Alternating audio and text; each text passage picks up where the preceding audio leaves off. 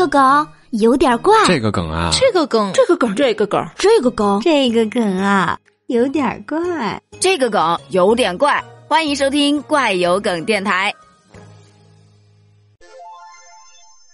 最近有一则上班族摆烂的梗登上了热搜，说以前我也热爱生活的，后来上班调理好了。这句话的话外意思不就是说现在不怎么热爱生活了吗？毕竟要上班啊。那很多网友都表示赞同啊。年轻的时候很穷，后来上了三年班，终于不再年轻了。哥，你后面这个画风转的有点快呀。我还好啦，又重新热爱生活了。啥？你问我怎么调理的？哦，我辞职了。巧了不是？我正在去辞职的车上。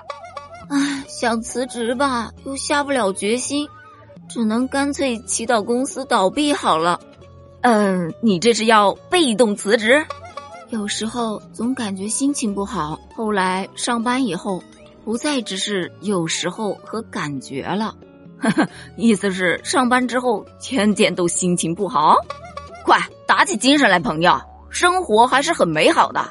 当然，如果没有上班的话，我真的 thank you 啊！让我们一起谢谢上班。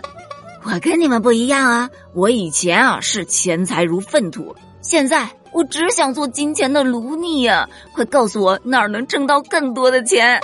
我也想热爱生活呀，可是生活它并不热爱我，双向奔赴的失败，那就只能摆烂了。